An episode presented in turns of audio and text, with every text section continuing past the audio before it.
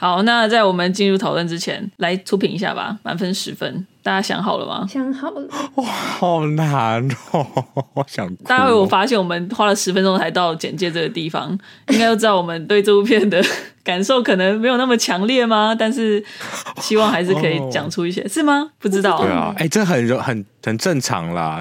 哪有看每部片都一大堆心得的？嗯、真的，说想？我觉得讲这个话好好不好不负责。大家好，欢迎来到三嘴三舌九十六尺，我是马德，我是王优，我是硕翔。哦耶！这一集呢，嗯、呃，我们大家好像都没有什么。话好讲的，但是这个当第一句 这样讲是对的吗？好像不太对，但是跳出去好了好了，到底是到底是什么片会让我们有这种感觉？那我们等下再讲。那现在我们还是先看。听众留言，OK，这一次呢是来自 First Story 的喵喵喵，他之前是汪汪汪吧？他之前是汪汪汪。内容推测，我懂了，我终于看懂，他不是汪汪汪，他是汪汪汪，对不对？啊、汪汪汪跟喵喵喵，哦、是，汪汪汪是不是？对不对？狗狗变猫猫，对不对？是不是汪汪汪？是这样子，请跟我们说我的我们我的理论对不对？好，但。可能完全不是，好，他他他觉得我莫名其妙。总之，他回应的是我们第一百二十二集。悲情城市那一集，那为什么我刚刚说他是汪汪汪？因为他之前在五百那一集有留过言，他说明明他第一句就是称赞，为什么我们会有点小误解的感觉？因为文字就是一个这么容易让人误会的东西。对，没有啦，因为我们本身也比较敏感啦，对不对？对啊，我们都是够敏感，所以 对，但是喵喵喵就是。就是在让我们安心，因为他说自己也很喜欢，很喜欢，不要再误解。谢谢谢谢谢谢。反正他针对悲情城市那一集，他想要讲语言这件事情，因为我那时候有讲一些关于语言的事情嘛。嗯。那他他说不知道马德有没有看过斯卡罗或茶金？那他接下来讲的是关于斯卡罗跟茶金里面的语言的运用，就是很多样，可是却因为呈现上蛮不成功的，所以反而觉得对他而言。我现在是在简化他，就是浓缩他讲的话，就是对他而言，其实他觉得反而听起来非常荒谬，然后觉得并没有加分，嗯、对，会出戏。对，所以他就是跟马德我说，不要怪史皮博对语言的选择。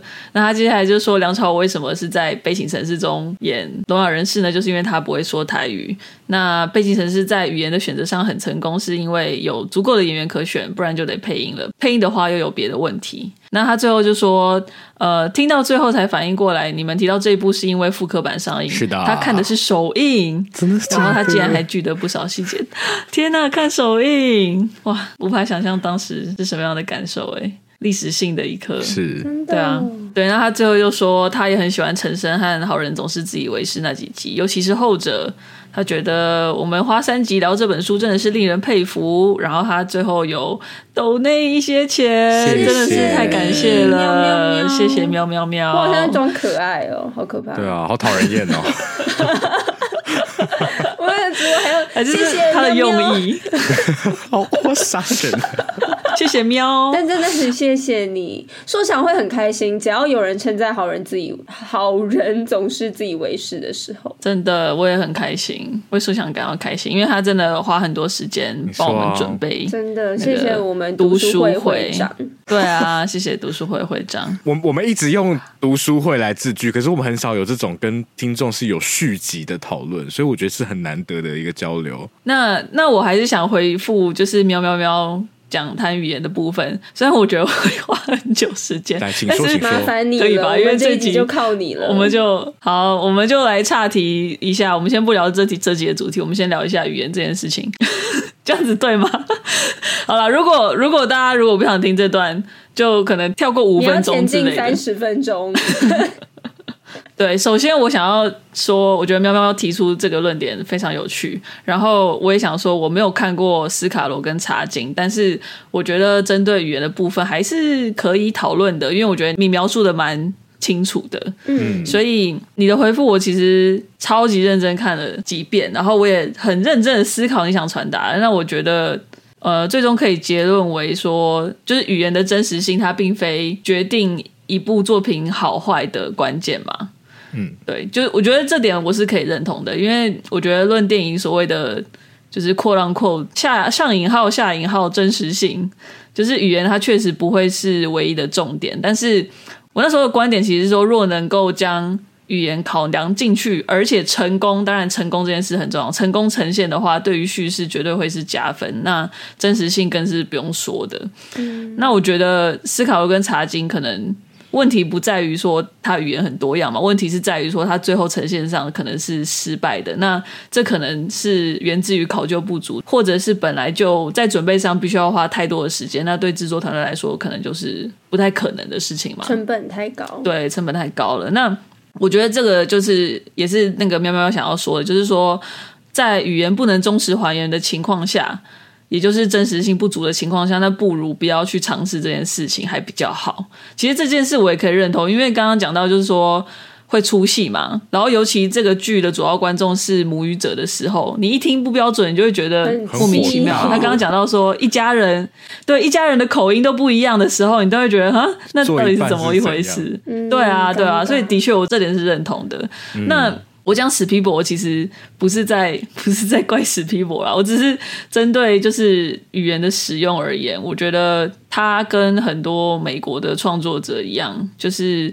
有蛮明确的，我自己定的一个 自己取了一个名字，但是相信大家听懂，就是一个大英语主义。嗯，就是我觉得这跟查金跟斯卡罗的例子不太一样啊，就是它不是源自于一个资源不足嘛。因为假设比如说，光是从演员角度来看，你要请连恩尼逊或雷夫范恩来演，跟你要请一个德国演员来演，我相信片酬上就会相差很多了。嗯，但是我觉得这这其实。那个原因本身，我觉得应该说讨论到史皮博的语言运用这个这件事情，我觉得我想要讲的是说，他应该从来没有把语言当做一个考量过。我觉得啦，就是应该是说，就是我们可以去想象一件事情，就是如果德国拍了一部设定在美国的电影，然后全片都是由德国演员来演出，讲的语言都是一口有美国腔的德文，应该会觉得。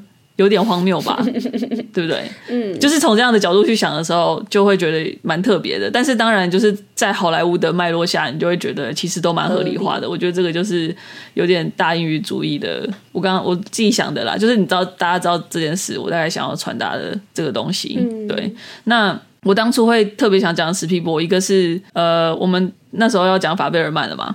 然后再就是我想要讲说侯导跟史皮博对于语言使用的差距，我觉得从就是刚刚举到的梁朝伟在《悲情城市》饰演聋哑人士这一点，应该就可以看出来了。因为如果从这个角度来看，如果换成是史皮博的话，他不一定会为了所谓真实性让梁朝伟不要讲话。嗯。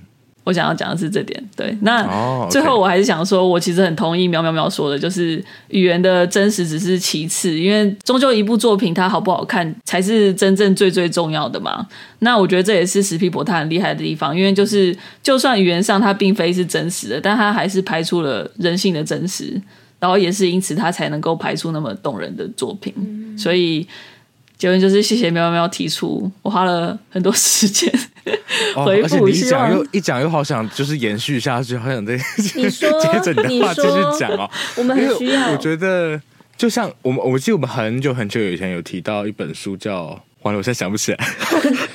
日本一个剧场导演叫平田知佐写的一本跟剧场有关的书。但是反正里面有提到一个观点啦，就是他有他其实前演的时候就在讨论说，其实他觉得像西方传统的戏剧，你把它直接搬到比如说中文或日文来扮演的时候，为什么会看起来这么的尴尬，这么的奇怪？其实很大原因就在于，其实语言不是只有所谓的直译，或者是那一句它有没有反映原本的意思而已。其实每个语言有它自己的对话结构在，所以我觉得语言如何去，就算不是关于呈现真实。他会如何去形塑一个故事，或是塑造一个角色？比如说，今天一个德国人讲，两个德国人他们用英文交谈，用一个美国人的英文交谈，跟两个德国人用他们自己的德文交谈，其实我觉得这会带出角色的方式可能也不太一样。嗯，这也是我们呃台湾可能常常呃我们在受很多的西方戏戏剧影响之后写出来，有时候我们会觉得哦，为什么编剧明明是都是台湾人，嗯、然后写的都是中文，可是却有翻译腔的那种感觉嘛？因为其实没有回到中文原本的脉络。可是我们比比如说你想像杨家卫很多的电影，他那些对白都写的非常的精巧，然后把中文算是用到很极致，那个其实就你不会完全不会觉得说哦，他有好像有一点很把某一个原本不是中文里或是中国就是中华文化下的东西，把它强制加在里面的那种感觉。就想说王家卫嘛，是王。我刚刚讲什么？梁朝伟是不是？没有，我刚刚听成杨杨家卫。哦，杨家卫，王家卫。对不起，我今天有点脑雾。那我要表达是这个，嗯嗯，很赞呢，谢谢硕想补充。是的，也谢谢喵喵喵跟我们谈话，我觉得这超棒的，非常棒，谢谢你。喵喵喵，下个礼拜会不会再来回应？对，之后的话我就不会再用这种方式回应了，我们就会有新的模式再跟大家对话。哎，来铺个小梗，不知道公布了没？但很谢谢你，然后不要有压力，不一定要回应啦。OK，就是对啊，对，就是大家不要有压力，我们是一个聊天轻松的交流。对对对对对，非常感谢。好喂，那我们就进入今天正题吧，已经过了十分钟了。好，今天我们要。很很抱歉大家，今天呢，我们要讲的是魏斯安德森最新的电影《小行星城》。OK，耶耶，大家没有很兴奋？那我要来简介一下，这这部片它发生什么事情？OK。好，那它故事呢，设定在一九五零年代。它其实电影是从一出剧的介绍开始。那这出剧的故事，这个剧中剧嘛，这出剧中剧它是设定在一座位于沙漠当中的虚构小镇——小行星城。那这座城呢，就是在西元前三千零七年九月二十三号的时候，有一颗陨石坠落在这边，所以每年都会举办一场天文观星活动来纪念这个历史性的时刻嘛。那在这出剧中呢，那一年的小行星日刚好也就也举办了一场学术竞赛，所以就来自。美国各地的几位天才小孩嘛，就跟着他们的家长来到了这个地方。那这群就是先前互不相识、形形色色的人们，那因为角色真的很多，我就就不赘述了。真的很多，真的超级多。那这些人原本在颁完奖学金之后就可以离开，但是却在那个晚上一同目睹了一一个就是有点超自然的事件。你说超自然嘛？你说奇幻事件好了。那在那之后，他们就被迫停留在这座小行星城当中，而因为。这个滞留的时期呢，这些角色之间的关系也因而渐渐产生了变化。OK，好，这就是小行星城的简介。大家有知道发生什么事吗？我有啊，还蛮清楚的啦。你说的很蛮清楚吗？好，谢龙。好，感谢感谢二嘴。好，那在我们进入讨论之前，来出评一下吧，满分十分。大家想好了吗？想好了。哇，好难哦！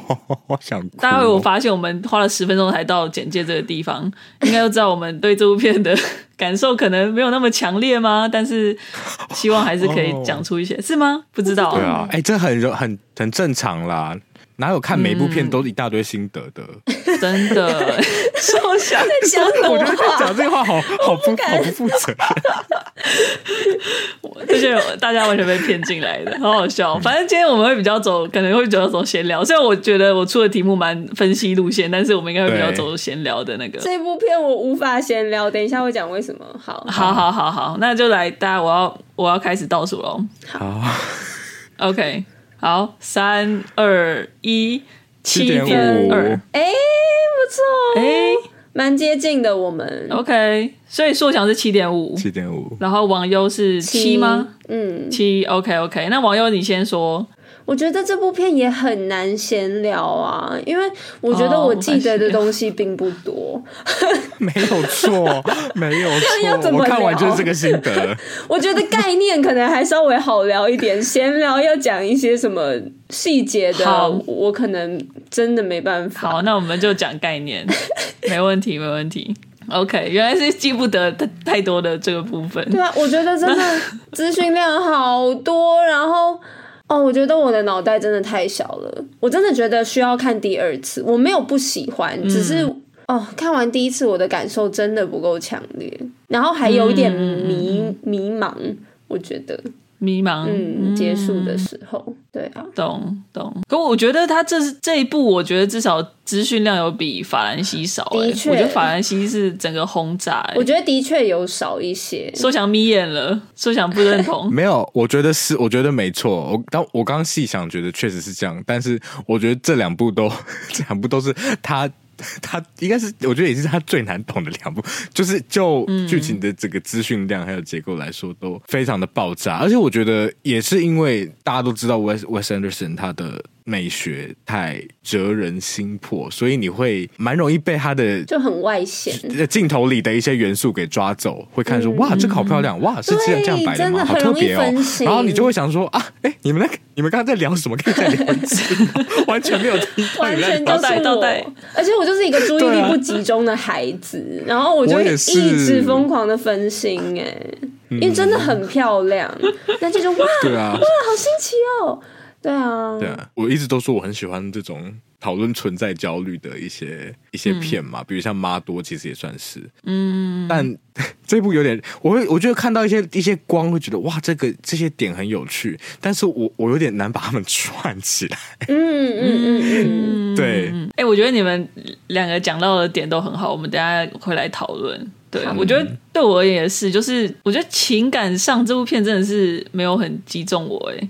因为就是一个是资讯量很大，然后再加上因为我们等下会谈论到的形式的部分，但是就的确啦，就是在概念上，我觉得还是蛮吸引我的，所以而且我觉得有一一两幕还算蛮可爱的，所以最终还是算喜欢，但就是不会有那种一两幕是不是？就是对，但就是不会有那种热爱的感觉。嗯，目前没有，目前目前是没有啦。对对对，对就算是嗯。我就只有看过法兰西特派周报跟这一部小星星城。你说魏斯安德森的片吗？对啊，对啊。哦，那那你去看他以前的片，你会比较多一点感受，我觉得。真的哦，因为我觉得，我觉得情感上，我觉得我看完这两部，有一点没有办法理解为什么大家会。如此的，就是有有一群未迷。我觉得他以前很多片看起来都很舒服。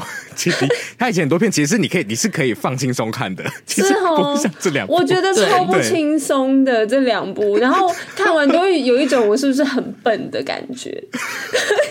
没有，你不是，我也有，我也有这种感觉。大家懂吗？懂，因为他真的放很多东西，嗯，然后。我觉得像你们讲的，就是光是视觉上就已经有点太抓眼了，然后你还要去接受他的就是对话中的内容，的确是东西有点多，对啊。没事，我们来分解一下。对，我们来分解一下。首先，我想要讨论，其实是刚刚说想要提到那个存在焦虑，因为他刚刚讲到故事设定在一九五零年代嘛，所以其实就是在这个冷战阴影之下的。那小行星城是在好难听，小行星城它是在一个沙漠当中嘛，所以它就是感觉一年四季都是艳阳高照。那在这个就是应该不算反反差感，反而那个荒漠好像凸显了某一种。虚无感嘛，嗯，对，这些大人跟小孩都是被这种存在焦虑所袭击的感觉。那从电影里面的那些事件，就包括片头跟片尾的核弹测试啊，然后这些天才刚刚提到的天才小孩们他们的一些奇异发明，然后到中间突如其来的第三类接触。在这个小行星城当中，好像每个人都经历了一些神奇的瞬间，所以我就想要跟二嘴讨论一些问题。一个是说，这种无法平息的存在焦虑是来自什么地方？然后在片中的不同角色又是选择以什么样的方式去面对它？你们有印象的？因为角色真的很多。那你们觉得，就是外星人的出现这个事件，它有什么样的象征意义吗？或者是说，它会怎么样去影响这份焦虑感？那最后就是，因为它设定在五零年代，那。如果比拟到现代的话，我们现在所处的世界的话，你们觉得有哪一些相似的地方吗？OK，就这四个小子题，可以随便来回答。Okay? 好，我决定要用一个比较轻松的故事开场，因为好诶，好诶。我不知道为什么，但我因为刚可能刚好这部片里面有一堆小孩，所以我其实看完，然后再看完马德访刚的时候，脑中就浮现了我人生的第一次存在焦虑。我完全记得一清二楚那个瞬间，就是有一天，就是大概我记得是我三年级还是四年级的时候，有一天要上学，然后我们教室在三楼，然后要走到三楼要经过一个就是回转楼梯，大家的大就是跟每个学校一样那种回转楼梯，然后有有一天。那天我很早很早去上课，当我要走上那个回转楼梯的时候，我前面走着一对兄妹，你看起来都应该应该是哥哥是比我大，然后妹妹比我小。这样子，然后那天我很早很早去上课，所以整个楼梯就只有我们三个人的脚步声。然后我就一直听，除了脚步声之外，我还听到他们两个人在聊天，所以我就偷偷听着他们在聊什么。然后走着走着，然后我我只听到妹妹突然就问了哥哥说一句：“每个人都会死吗？”然后哥哥就对着他说：“对啊，每个人都会死。”然后妹妹就放声大哭。听完那句话的时候，我我我人是快要走到那个四楼，就是我们教室所在那个楼层，然后我就整个人定住，因为我就觉得，我天，我没有想过每个人都会死，欸，哎。原来每个人都会死嘛？然后我就整个人整个定在那边，就是不知道该怎么办。嗯、好，但我要讲为什么要讲这个呢？我觉得就是对，好棒的故事，我等下也想分享了。好，错想继续说，拜托。我觉得存在焦虑这件事情，就是其实马德刚好用到一个字，我觉得很棒，就是神奇。其实神奇就是某一种，我觉得是不由自主吧。嗯哼。然后不由自主之外，这个也不存在你的经验世界之中。嗯，然后这种种种加起来，就会让你觉得，哦，我的存在没有这么的理所当然。就是我跟我周遭的这个世界，原来是有机会被瓦解的。就是那一个所谓的神奇，就把这一切都瓦解了。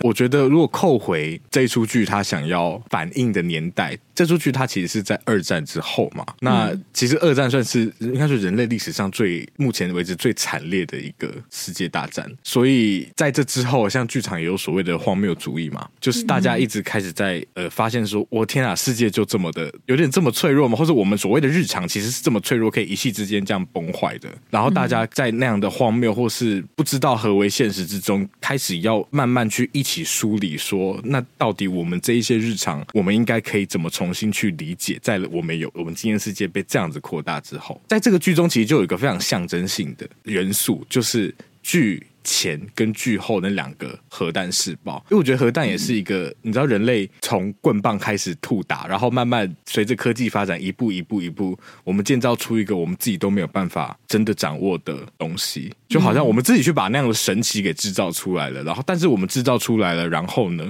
我们就是有就是像冷战那个时期，其实就是苏俄呃苏联跟美国两方有一个所谓的那叫什么啊，互相摧毁原则吗？什么之类的，就是 呃，我忘记中。文叫什么？但是反正就是他们、嗯、呃所拥有的军备是可以把对方甚至是整个世界都摧毁了。他们在这样的恐怖平衡之中去维持一个所谓的稳定。所以我觉得这真的是一个人类历史上从来没有历经过的一种历史上的神奇。那我真相信在那个时代的个人来说也是这样。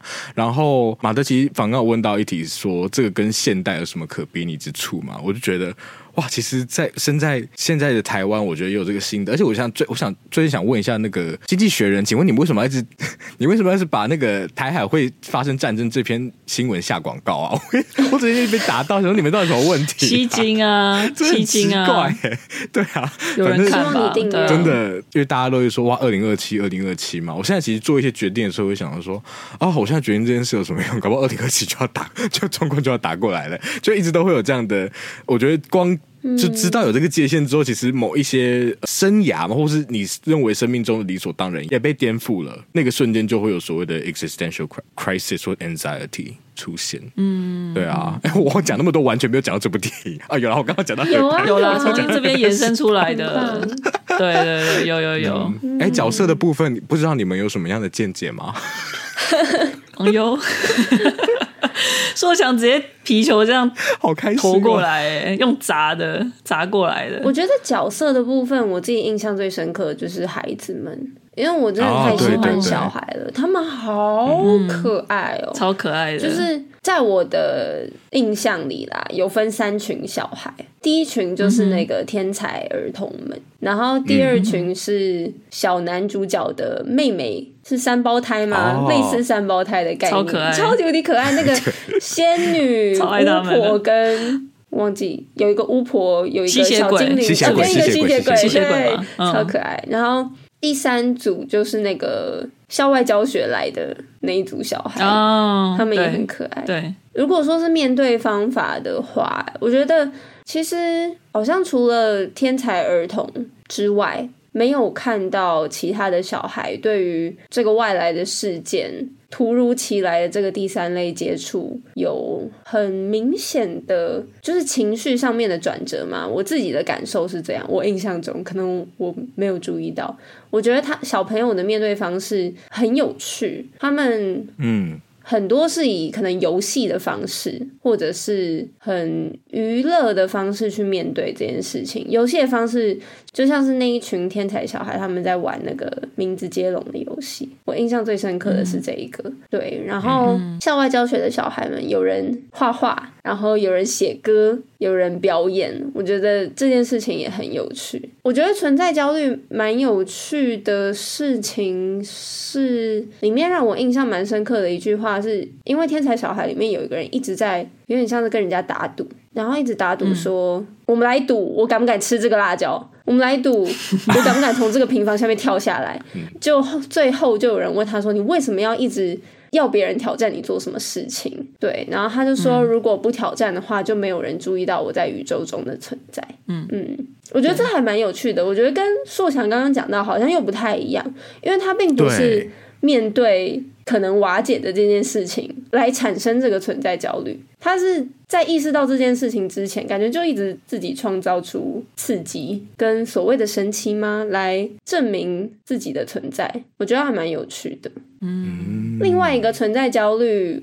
我觉得很直观的，就是 Scarlett Johansson 演的那个女演员嘛。我觉得演员这个角色本身就是对于身份、对于存在有极度的不安，或是焦虑，或者是有极大的渴望，想要去寻找自己的角色的定位，来借以可能更了解自己啊，更了解自己的情绪等等。我觉得这是一个很直观的，我觉得对于存在这件事情的连接吧。嗯嗯嗯，讲到那个。呃，我觉得对啊，网友你举的这几个角色都很好玩，就是像讲到那个演员叫 Mitch Campbell，哦，Mitch Campbell，他是以玛丽莲梦露为雏形吗？嗯、我听说是吗？哦，是哦，嗯，形是有点像，只是他是黑发的，对。但是玛丽莲梦露是不是原色不是金发？原发色是不是不是金发？我不知道。哦，好像我有一个印象有这件事，但是我不太确定是不是正确。大家听众如果知道，可以跟我们说。嗯。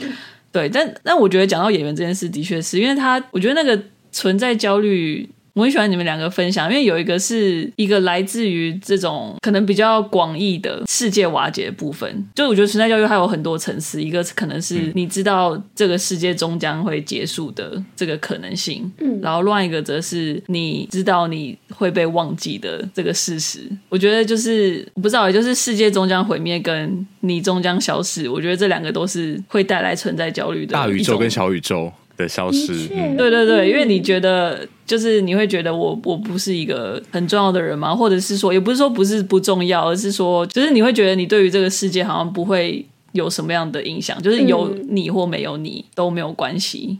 嗯，所以我觉得这两个的确都是两种不太一样的存在教育，但是也会相互影响。那我觉得再来一部分存在焦虑，可能像讲到这个 Mitch Campbell，我觉得一部分也可能是就是生而为人，你好像会有一些感受。但是当你没有那些感受的时候，那个空洞感可能也会是一种焦虑。你知道你没有那些情感存在的时候，所以像比如说，我觉得。他有他有跟那个 Augie 讲到说，就是他他有自己想做的事情，就是他如果没有陪他女儿一段时间，他也不会有那种罪恶感。嗯，然后他好像像是一个没有罪恶感的人，但是他他有说他，但是我演过有罪恶感的角色，所以他好像又一部分又透过角色去体验学习，可能再去学那个人的感受嘛。嗯、对，就是好像再再去练习，说我我我要怎么样才可以拥有那些。不，不管是我觉得那个感受，可能也可以跟存在做一个连接。就是当他没有在演戏的时候，他好像就不觉得自己是存在的那样的感觉。我我不知道，就是我觉得他可能一部分面面对他自己的那个焦虑感，是透过像网友讲的，就是透过演戏这件事情，然后透过角色来去弥补或者是去填空。填补那一些缺空，就是缺空的地方。讲、嗯、到那些小孩的话，我觉得的确，就是你分成那三个三个群体，因为刚好三个都是在不同年纪嘛。嗯，因为天才小孩就是比较是青少年，所以他们都是已经可能经历过硕想的那一种，就是存在焦虑，他们已经有意识到，嗯。因为毕竟他们又那么聪明，对所以他们就是他们一定会知道这件事情，就是无论是自己或者是刚刚王乐提到，就是他想要被别人注意到的这种欲望。就是我觉得他那个焦虑绝对是存在的。那相对于来讲，感觉是小学生吧，跟那三个可能幼稚园的小女孩，他们可能还没有就是意识到自己有存在焦虑。我觉得不管你有没有意识到，你可能都是有的，只是有没有意识到是我觉得是蛮关键的事情。就是你意识到存在焦虑的前与后，所以的确我觉得那个反应来讲会蛮不一样的。就是天才少年们，他们好像是。怎么样？透过行动吗？然后想要让更多人知道，说我们目睹了一件神奇的事情，所以这个神奇的事情可能也会改变了我们对于我们世界的想象。嗯，那那个可能性可能就更多了。那我觉得像那个小小学生，他们就是你刚刚讲到说，他们是做劳作，然后写歌的概念。对，他们是一个记录，而且他们只是觉得好像是说哦，有一个这个哎很酷哎，这个东西很酷，那它也成为了他们的经验的一部分。但是这个经验对于他们，对于宇宙的认知有没有到那么大的不同？好像不会像说，比如说那个小学老师。他那个翻转，他就很不知所措，想说：“哇，我现在我没有这个外星人的课纲，我要怎么教？” 对，但是小孩就是：“哎、欸，我做了一个关于这个太空船的东西，然后我写了一个要给外星人的歌，就好像对他们说是一件蛮自然的事情。嗯”哦，对啊，真的超好听，这小孩是天才。对，小孩也太会唱了吧？对啊，真的。然后我觉得再更好玩就是那些那三个小女孩，嗯、他们好像对于外星人没有任何的没有太多的反应吧，真的，就好像对他们来说都是施法。对对对，就是他们就是继续玩他们的。他们还是吸血鬼，还是还是 fairy，还是那个是什么？我忘记巫婆。OK，对，但他们还是这三个，就是也是神奇的东西嘛，对啊。嗯、所以我就觉得这三个的确显现出那个存在焦虑对于不同年纪的人的影响或没有影响。嗯，对，觉得还蛮好玩的。嗯，真的。然后。针对角色，我觉得那个奥吉他不是就是一个摄影师嘛？我觉得他有一句还蛮有趣的，就是他拍的照片都会洗得出来。我也在想这件事情到底是怎么回事？你有没有觉得他想要表达什么吗？哎，我其实有点忘记他的 context 是什么，他在什么情况下讲这句话？你有印象吗？就是他拍完，他拍下一张片，对对，拍下一张照片，然后别人问他说：“哎，那你洗出来了吗？”照片会洗出来吗？Oh, 然后他就说：“我的照片永远会洗出来。”哦，所以是我会去做这件事情，而不是这个东西永远都洗得出来。感觉是我觉得好像两个都有哎、欸，都有哦。对对哦，我也觉得是洗得出来。我觉得这样听就会，我觉得对应到我们刚刚讲的，就会有种，因为拍照其实它就是一个很物理的事情嘛。嗯，所以化学当那些东西都。啊，对，有有物理、有化学的部分，但是它等于是说，它是一个很自然的事情，等于说这些东西也都需要是自然的，它才有办法被纳进去这个照片里头。嗯，所以拍照这件事情，可能对他来说就是一个确认。嗯，除了这个之外，我有点想回应，就是网友刚刚讲那个打赌男孩的部分。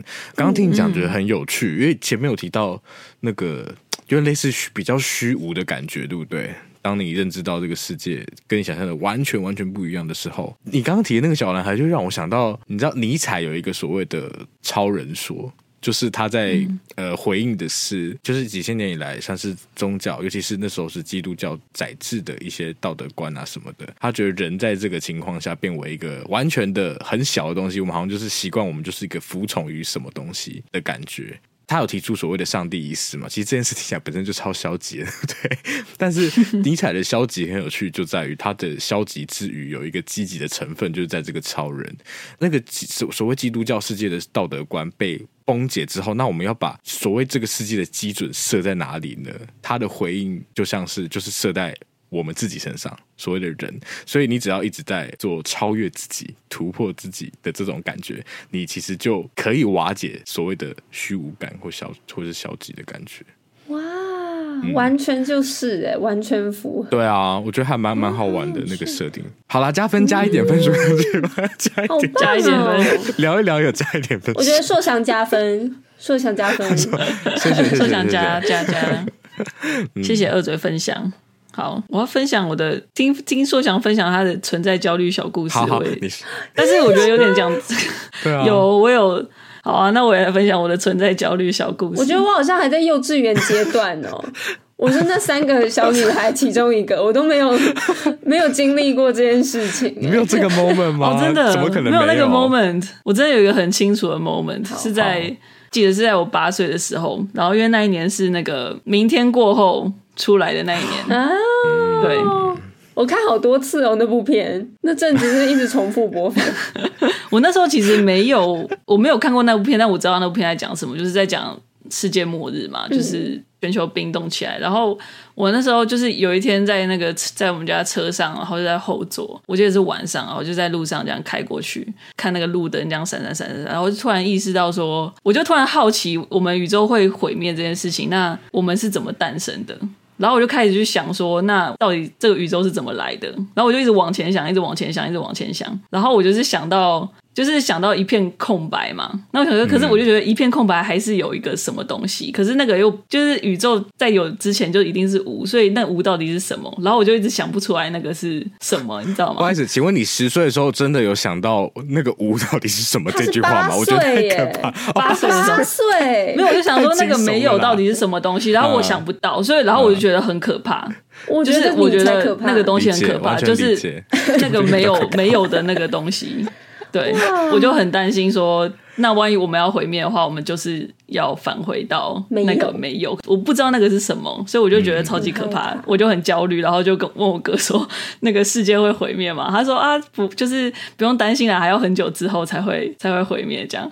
我说是吗？是吗？大概多久？他就说大概二十年后吧。太快了啦，太快了啦。然后，然后我想说，然后那时候我就想说，哦，好，还好久啊，没事啦，没事啦。然后我就努力就是看看窗外，然后就是想别的事情这样。但是我就记得很清楚，第一次。有那种存在焦虑的感觉，就是就是在那个时候，都是因为明天过后坏的，对，真的是哦。所以电影的力量，二十年，所以就是马德二十八岁的时候，没错，是二零二七年吗？啊，是不是啊？不是啊，不是啊，不要吓大家好吗？没有啦，开玩笑的，没有啦，好啦。对，哎，那那我可以会再比你现代吗？我觉得其实除了就是我们台海两岸关系之外，我觉得当然还有一个就是冷战的威胁到现在还是有嘛，嗯，就是核战的威胁其实到现在一直都还是有的。我觉得那个焦虑感，虽然我觉得有点被时间冲淡了嘛，但我觉得阴影还是还是存在在我们的生活当中的。是啊，真的。比你现在还有一个地方大家还蛮喜欢谈的，就是关于隔离的这个部分。哦，嗯，对对。对就是很很突然的开始，然后又很突然的结束，一切好像都有点荒谬。嗯，嗯对，像梦一场，真的真的完全像梦一场哎、欸。啊、好，谢谢二嘴分享。说想刚刚没有很想唱歌啦，继续继续继续。好，那最后我们来讨论一下，就是刚刚前面最前面的时候，我们有讲到威斯安德森的风格嘛？我们说他强烈，其实也不只是因为他独特的色彩运用，还有他的运镜，或者是他真的有点偏执狂般的对称。我觉得其实也包括他这些特色加总起来所产生的一种对故事的距离感。那我觉得针对这部片，因为威斯安德森用剧场的方式包裹了这部片里面的故事嘛，所以想问二嘴说，你们对于这个手法有什么看法？就觉得他是加强了叙事，还是其实拖延了节奏？那你们觉得威斯安德森在运用这个手法，就是这种形式的结构，有去回应到前面我们讨论到的主题吗？虽然我只有看过两部威斯安德森的片，但是我觉得有看过、没看过或看过多少，大家应该都对他的风格略有耳闻，或者甚至到熟悉。嗯然后就会知道他的各个细节都是精心安排的，感觉绝对是深思熟虑过后的选择。所以我觉得形式绝对是有呼应到内容想要表示的东西。呃，我觉得我们呃情感上所感受到的距离，也是可能是他想要表达的其中一个部分吧。因为这部电影形式上最鲜明的地方，就是它是一个剧中剧中剧，有一个人在描述说。有一个作家、编剧家，嗯、呃，他在他写了一出剧，然后演出那一出剧里面的故事，同时也演出编剧在撰写编剧，然后呢，剧场里面的一些排演啊、幕后对话、幕后的故事。对，所以它其实很复杂。那这部电影的演员，他其实在演一个虚构的演员，然后再演一个虚构的角色，所以他又是一层一层一层。我自己会觉得拖延了节奏的部分好像没有太大的感想，但是加强叙事，我觉得它的这个距离感也会让我有一种存在的焦虑。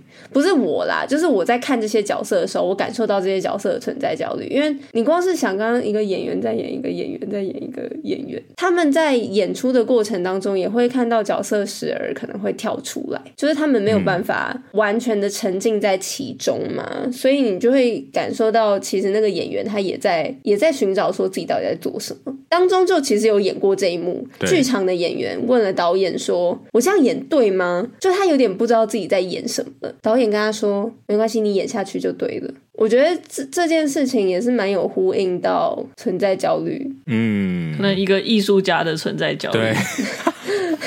非常，嗯，我好喜欢，我觉得我要开来你刚刚最后一句，就是那个演下去就对了这个部分，因为我不知道你是不是故意的，但很刚好是就对了这个部分还蛮好玩的，因为其实这句话意思是你只要顾你有演下去就好了，可是这个演下去就对了，这个对也确实就对了。就是我觉得那个 part 我自己也还蛮喜欢的，就是你知道像像所谓的方法演技啊，就是大为风行之后，你就会觉得哦。一个演员好像就，比如说他如果要演一个众人隔绝的人好了，他好像就要把自己关在，比如说饭店房间里面关三个月啊之类的，就你会觉得哇，那个这样的举动、这样的准备，就代表他是一个好的演员，很投入。所以我觉得有这个敬业。对，你看，所以为什么他会有一种他不知道怎么演的感觉？某种程度上也是因为透过他也是在透过某种方法演技，想要进入这个角色，在这个演技为主流所建立出来的评价，对演技的美学评价之上，其实就会有一个刚提到的演员的焦虑，就来自于如果今天我什么都不做，然后我就进去演，但我演出来的比我所做出来所有的准备都还要对的话，那身为一个演员到底是什么的这种感觉？我这样讲是清楚了吗？嗯，我懂。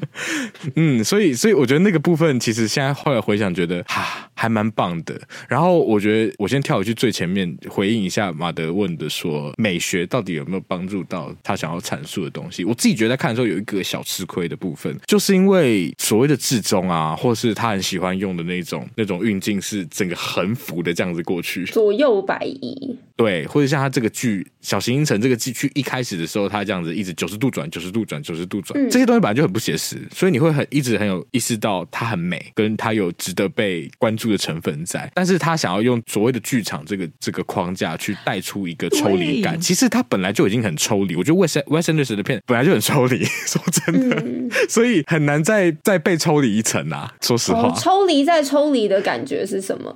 应该说，我觉得他有时候太抽离，应该只是抽离的程度。我觉得抽离有一个适当的距离感。Oh. 其实我也想讨论一点，是他选用剧场这件事情。嗯，因为像你讲的运镜这件事，剧场是没有的。我只是想说以，以以他的这种运镜来讲，基本上剧场是没有的。嗯、所以就是也会，我也会好奇说他为什么选用剧场，然后也会想问你们说，你们觉得他选用剧场的目的是什么？我觉得当然有一点是演员跟角色之间的切换可以更顺畅嘛，然后这一点可能可以帮他表达他想要讲的，刚刚讲一层一层的那个感觉。只是我觉得可能就形式上来讲的时候，尤其他那个 act 会一直出现的时候，嗯、我不确定那个 act 有没有帮助到叙事。对，然后我不确定说他决定用剧场来包裹的时候。有没有帮助到叙事？我在想的是，那如果不用剧场，它还有什么媒介可能会比较适适当的？比如说，他如果假设用拍电影当做那个框架的话，你觉得会比较好一点吗？嗯，或者是写小说？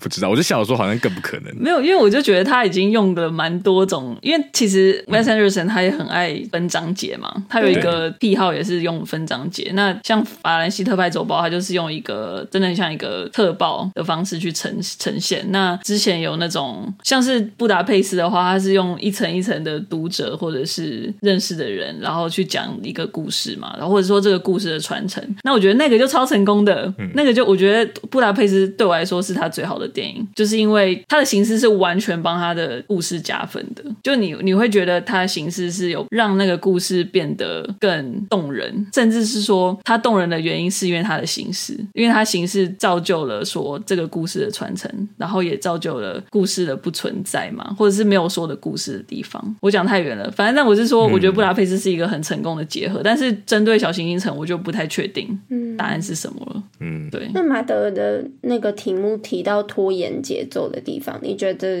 你自己有觉得哪一个地方有特别的明显？嗯、其实应该不是说完全拖延，我应该只我其实是好奇啦，我自己也没有特别觉得拖到节奏，但是我的确会好奇说每一个 act，就是每一幕跟每一场的切换嗯有没有那个必要性。然后我觉得有时候，当然我觉得这可能像网友讲的，这可能是他的目的，就是你好像快要进入角色之间的关系，或者是你对他有一些感受的时候，他就把它抽开来，这可能也是他想要做的事情。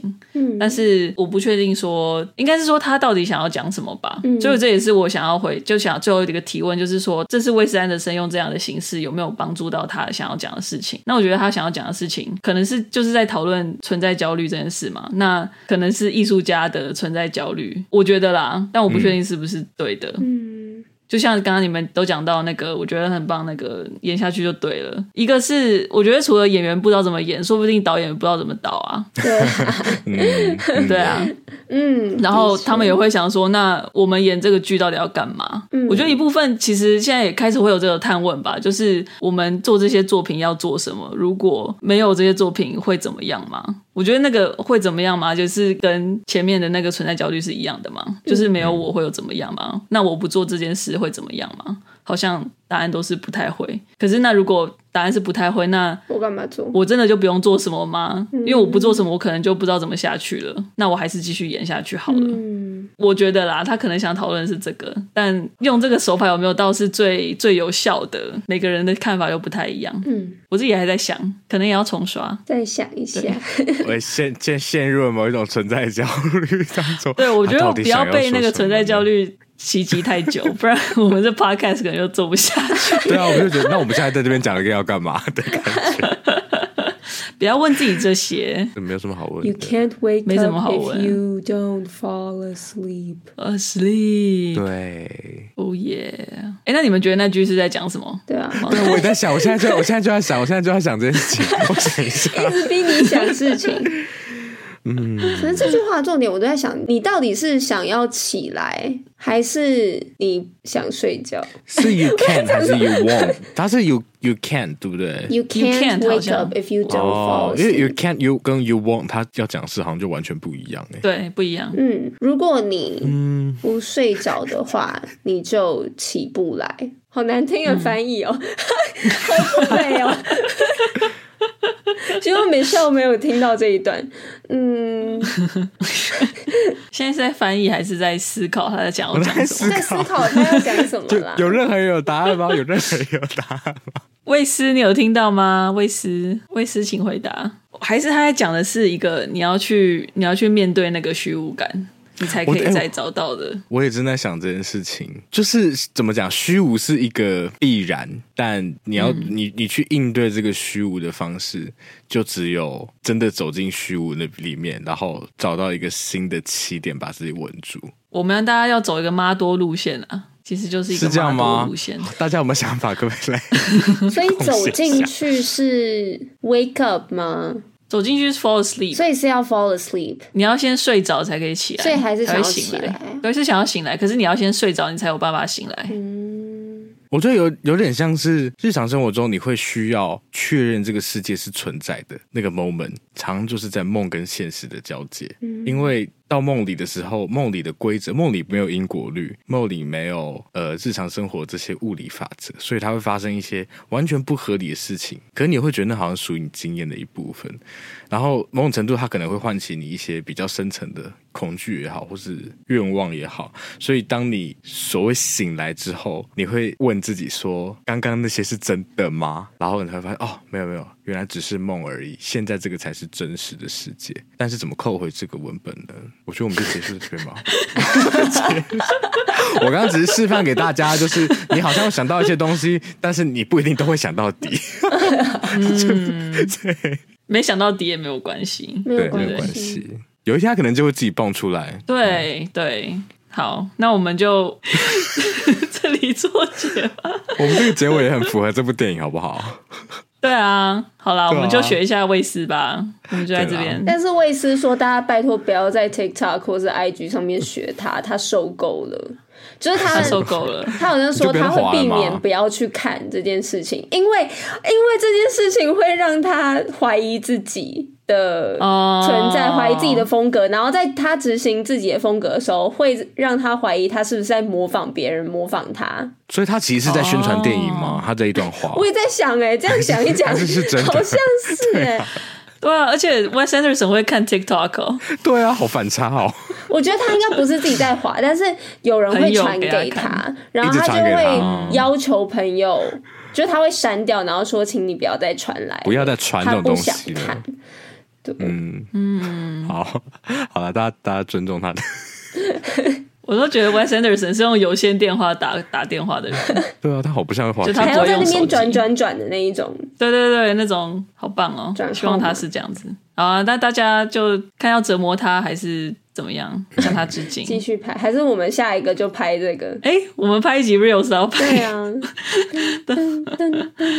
好了，好，OK，那那我们就在这边。好，谢谢大家。Okay, 大家如果喜欢今天这集的话，或者你有想到任何东西的话，麻烦到 Apple Podcast 或是任何人听到 Podcast 的地方，其实应该都可以评价跟留言，给我们五颗星，告诉我们拜托你对今天的想法。那如果你想要直接找到。我们你想要有一个就是直接接通的感觉的话，麻烦到 Instagram 或是 Facebook 搜寻三嘴三十九六池，然后之后也会有一些神秘的讯息会上线，大家敬请期待。然后大家赶快去帮我们的 Reels 按赞。为什么第二支跟第三支需要加油？哎，我们很用心，一直以来哦，要给我们，超用心的，很好看呢。我们最新的那一支超赞的，对啊。好，花了好多时间。对啊，马德超用心的剪辑，要落泪了。好了，不要这样亲了大家，我们就，对，我们就结束吧，拜拜，大家拜拜，拜拜，拜拜，拜拜，拜拜，再见。